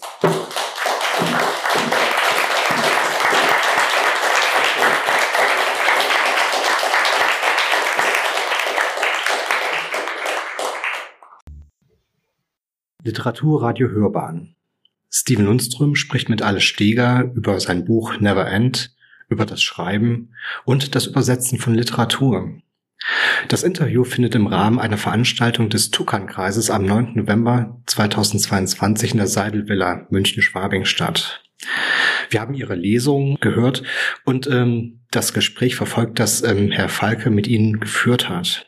Das ist ein Vergnügen und ähm, ja, zugleich auch, wie soll ich sagen, es ist auch eine mh, hm, immer wieder äh, eine neue Ortsbeschreitung. Ähm, der Ort, wo Literatur mal entstand und die man dann beim Lesen wieder begeht und sie erscheint doch immer wieder auch ähm, gewandelt, ganz anders. Es ist wahrscheinlich der Wandel von, von dem Leser, aber trotzdem ist immer auch ein, ein auf die Literatur zugehen. Ähm, nicht nur jetzt etwas Performatives, was heutzutage ja sehr um, um vogue ist, sondern vor allem auch ein sich selbst befragen äh, durch alle Leute, die im Raum äh, mit da sind. Ich fand auch ähm, einige Sätze, die Sie über Sprache gesagt haben und äh, wie Sprache funktioniert, ähm, fand ich sehr beeindruckend und ähm, das will ich dann gerne auch nochmal aufgreifen. Also dieser eine Satz oder die Frage, bis wohin reicht meine Sprache? Das hatten Sie auf eine der Fragen von Herrn Falke gesagt, fand ich wunderbar. Also das äh, hat mich sehr, sehr berührt. Ähm, aber zum Anfang vielleicht einmal eine Frage zum Warmwerden. In welcher Sprache lässt es sich eigentlich besser fluchen? Im Slowenischen oder im Spanischen? Im Spanischen, absolut. Also Fluch, äh, fürs Fluchen ist das Slowenische sehr schlecht geeignet. Wir hm, noch im ehemaligen Jugoslawien waren wir ja eigentlich die wir haben sehr viele Fluchwörter äh, aus dem Serbischen oder dem Bosnisch-Kroatisch, Serbischen, Montenegrinischen, was immer das schon heutzutage äh, ist, übernommen. In der Zwischenzeit haben wir ein wenig diesen äh, äh, nachgeholt, aber noch immer ist es äh, natürlich das Spanische mit all, all den äh, auch verschiedensten äh, Varianten des Spanischen, die gesprochen werden, das in verschiedenen lateinamerikanischen Sprachen, mhm. aber auch in den Regionen Spaniens, das ist ja eine Fülle an Imagination und ähm, Sprachdrehlust, äh, die kann man nie einholen. Also, das ist interessant. Ich habe äh, auf diese Frage häufig ähm, gehört, dass das Spanische wirklich eine Sprache zum Fluchen sei. Ähm, das finde ich interessant. Andere haben gemeint, dass das Bayerische sich auch ganz gut eignen würde, vielleicht durch das, ähm, durch die, ähm, die Tiefe des, des Dialektes. Also, aber gut, ich bin kein Bayer, ich bin Thüringer, deswegen kann ich das nicht beurteilen. Ich habe natürlich diese Frage nicht ohne Grund gestellt und wir werden auch gleich nochmal darauf zurückkommen. Vorab möchte ich aber noch kurz mit Ihnen über die Rezeption Ihres Buches sprechen.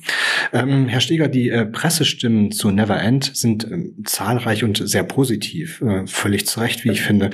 Wie steht es denn mit den Reaktionen aus Slowenien auf das Original, das vor fünf Jahren erschienen ist? Ähm, Sie hatten ja schon gesagt, das wurde dort als Dystopie aufgefasst.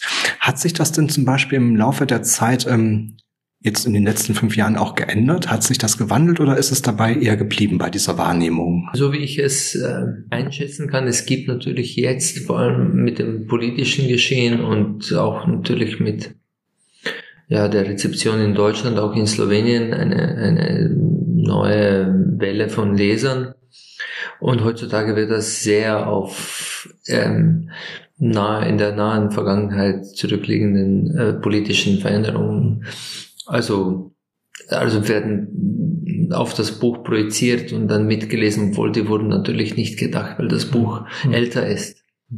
Ähm, es erscheint viel weniger dystopisch, als es vielleicht ähm, vor fünf, sechs Jahren mhm.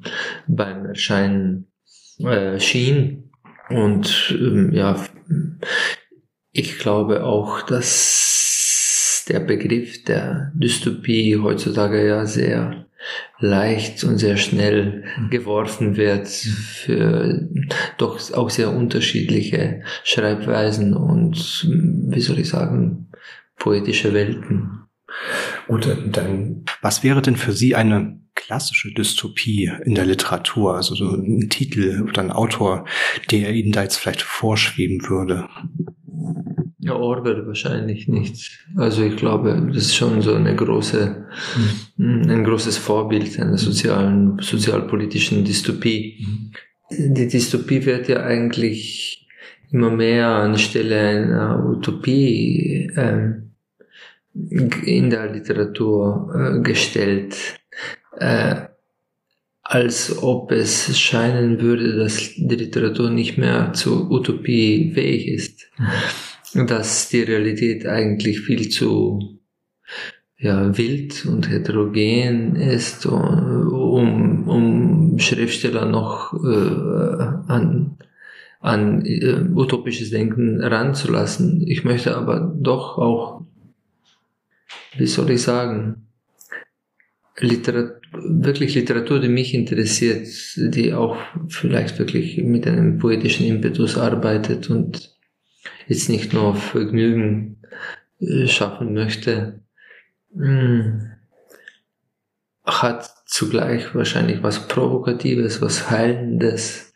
was äh, vielleicht auch ähm, ins Unbekannte Lockendes, aber zugleich hat sie auch ein Rätsel. Und das Rätsel ist eigentlich der Kern jeder Utopie. Und ich deshalb möchte ich jetzt nicht mh, hm, vom Utopischen ganz weg, äh, weggeschoben werden als Autor, äh, weil wie gesagt, Dystopien gibt's viele, Utopien gibt's fast keine mehr in der zeitgenössischen Literatur. Das muss ich sagen, ähm, dieses sprachliche Bild, ähm, das Sie jetzt eben gewählt haben, dass das, dass der Kern einer Utopie das Rätsel ist, also sprich, etwas, was man noch knacken kann, was in die Zukunft hindeutet. Also ein Rätsel hat nur dann einen Sinn, für mich persönlich jedenfalls, wenn ich nach der Lösung suche. Und Lösung suchen bedeutet für mich auch eine Zukunft suchen und finden unter Umständen.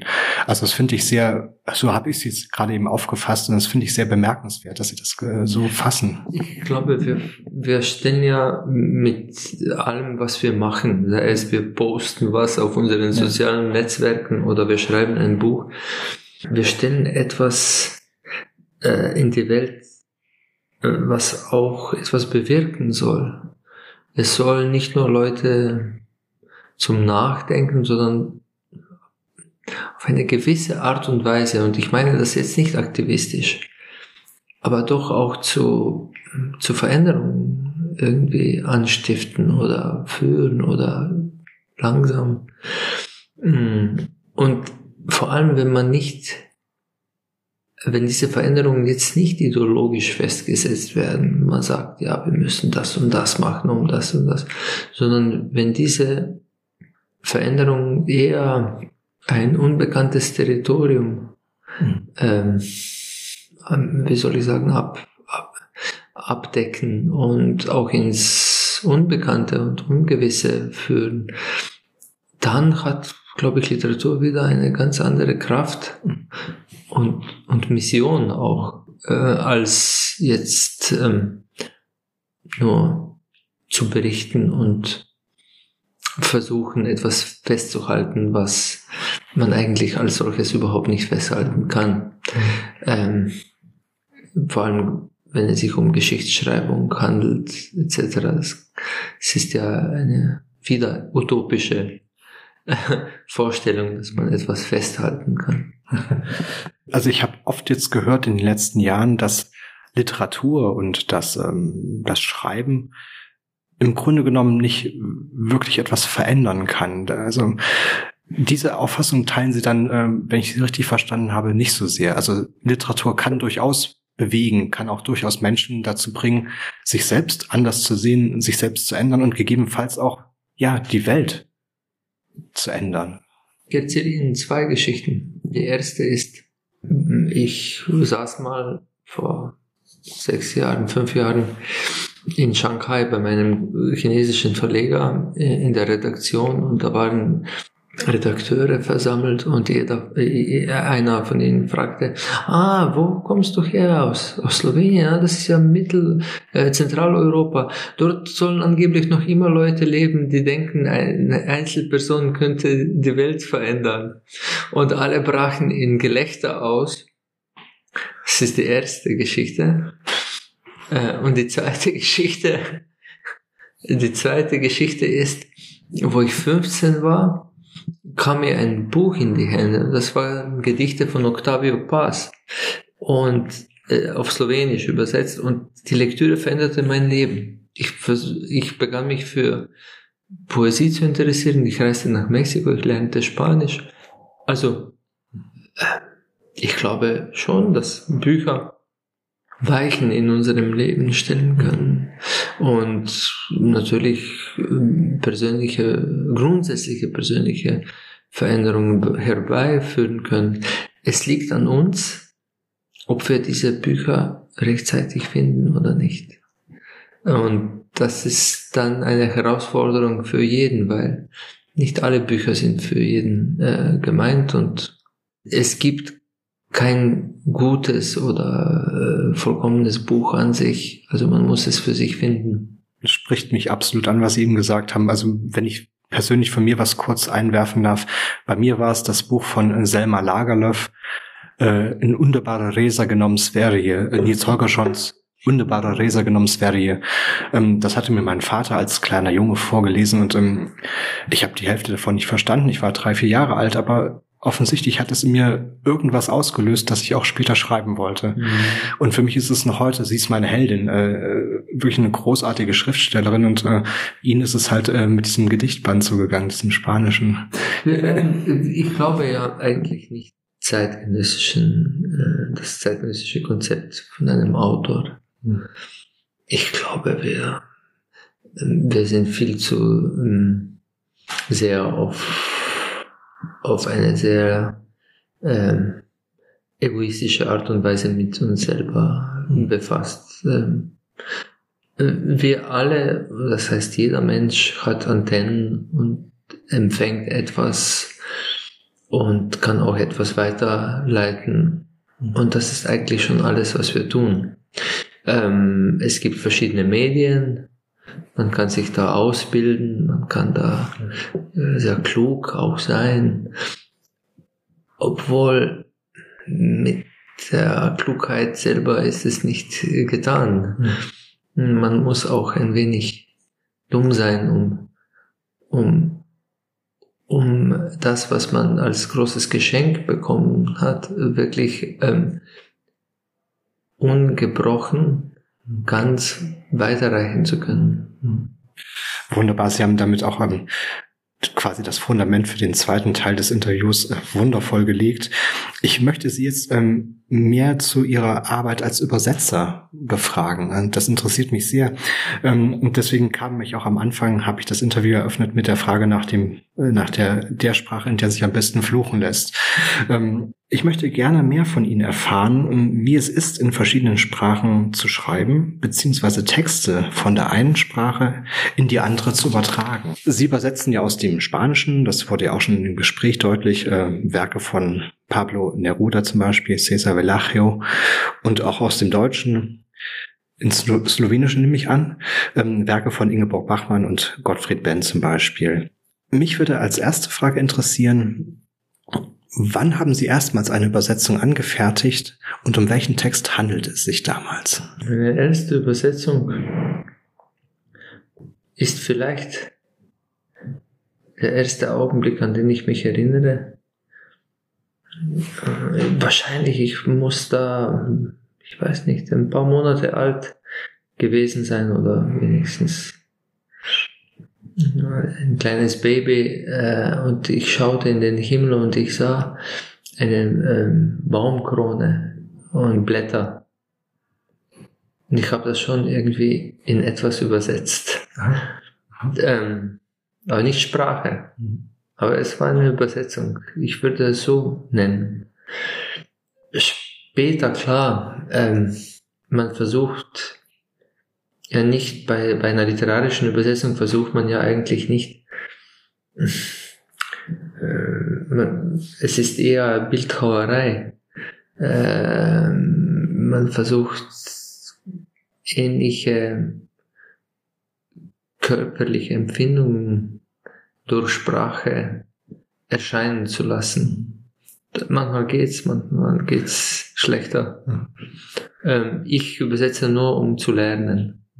Und wenn ich wirklich was liebe, dann versuche ich zu übersetzen, um, um damit auch zu wachsen, aber vor allem auch um dem, was ich liebe, auch ein, ein, ein Ort in meiner Sprache zu, zu, zu, zu suchen, zu finden, hoffentlich. In den letzten Jahrzehnten wurde natürlich, es ist eine, eine schöne, eine harte zu Arbeit, die aber zu Teils in den letzten Jahren auch oder Jahrzehnt ähm, fetischisiert, fetischisiert wurde.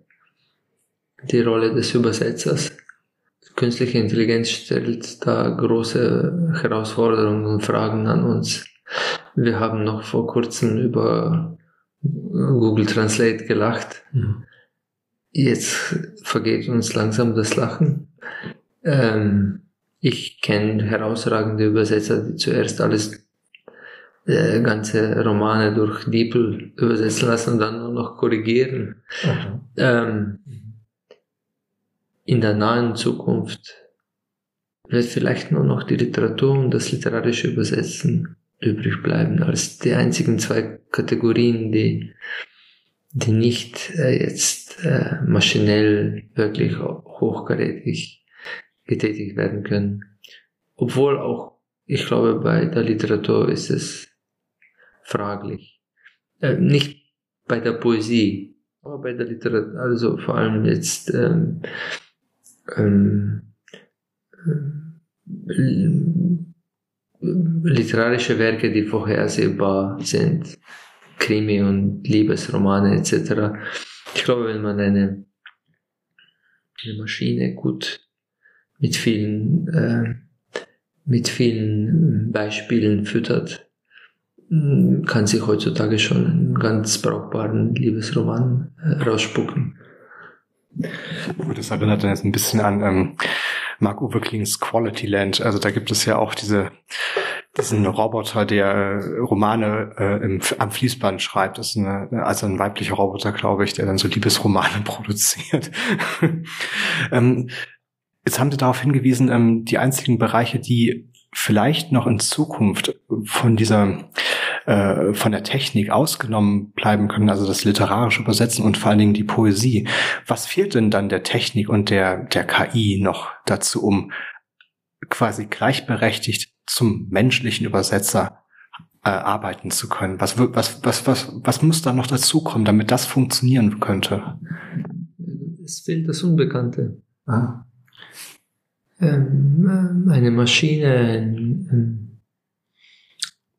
also maschinelles Denken, Artificial Intelligence hängt von Datenbanken ab, die mit der äh, äh, das Programm gefüttert wird und sie errechnet dann die besten Möglichkeiten je nach dem, was, was eingereicht wurde. Natürlich, diese Datenbanken sind riesengroß.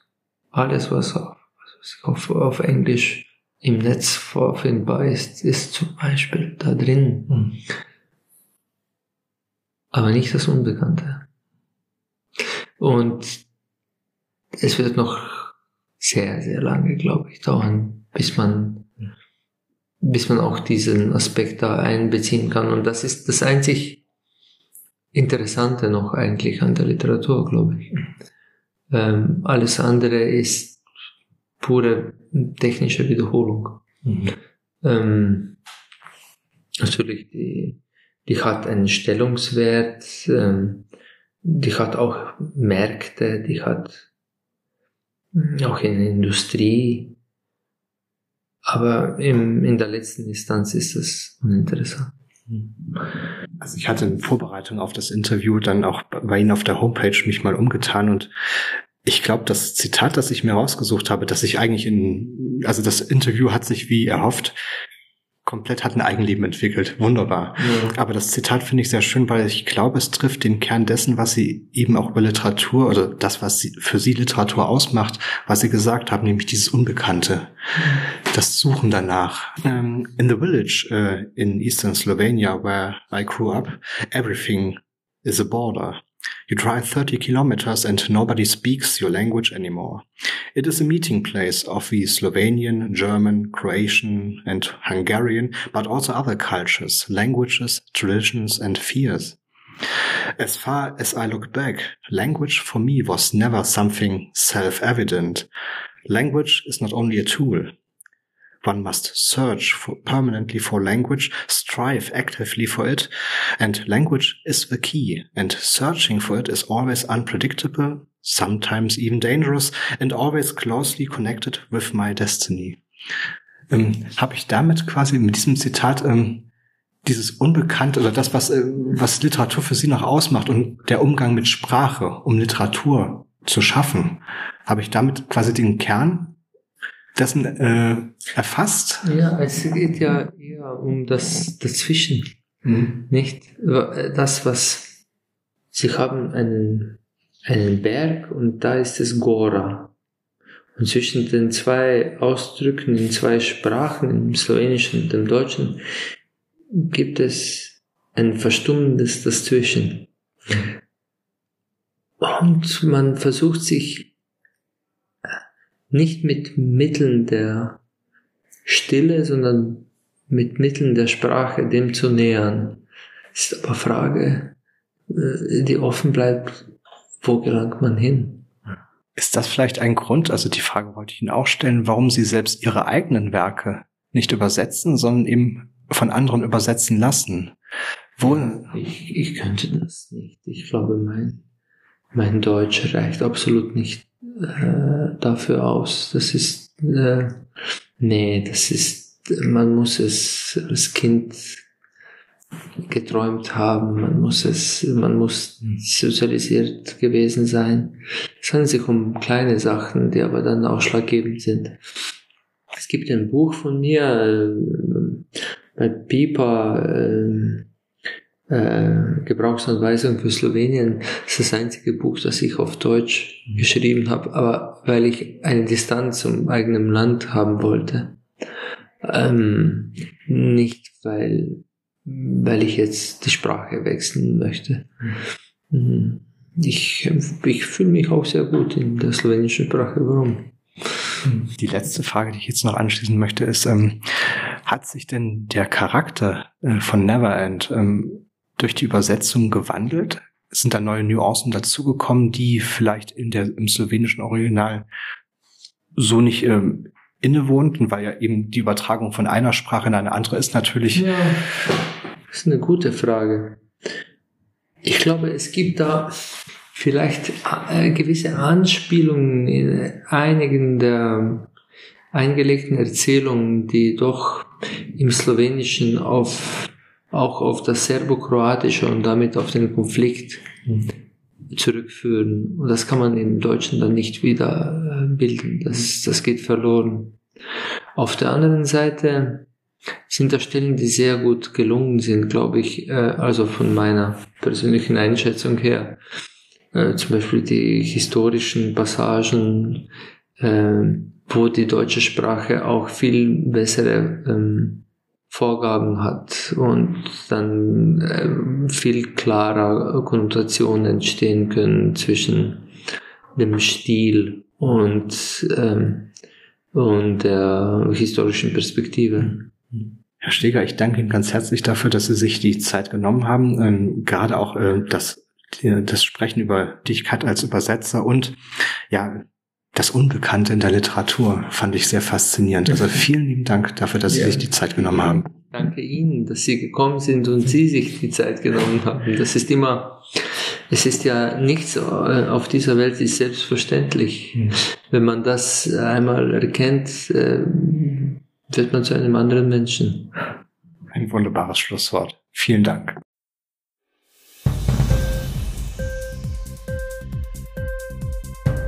Dir die Sendung gefallen? Literatur pur, ja, das sind wir. Natürlich auch als Podcast. Hier kannst du unsere Podcasts hören. Anchor, Spotify, Apple Podcast, iTunes, Google Podcasts, radio.de und viele andere mehr.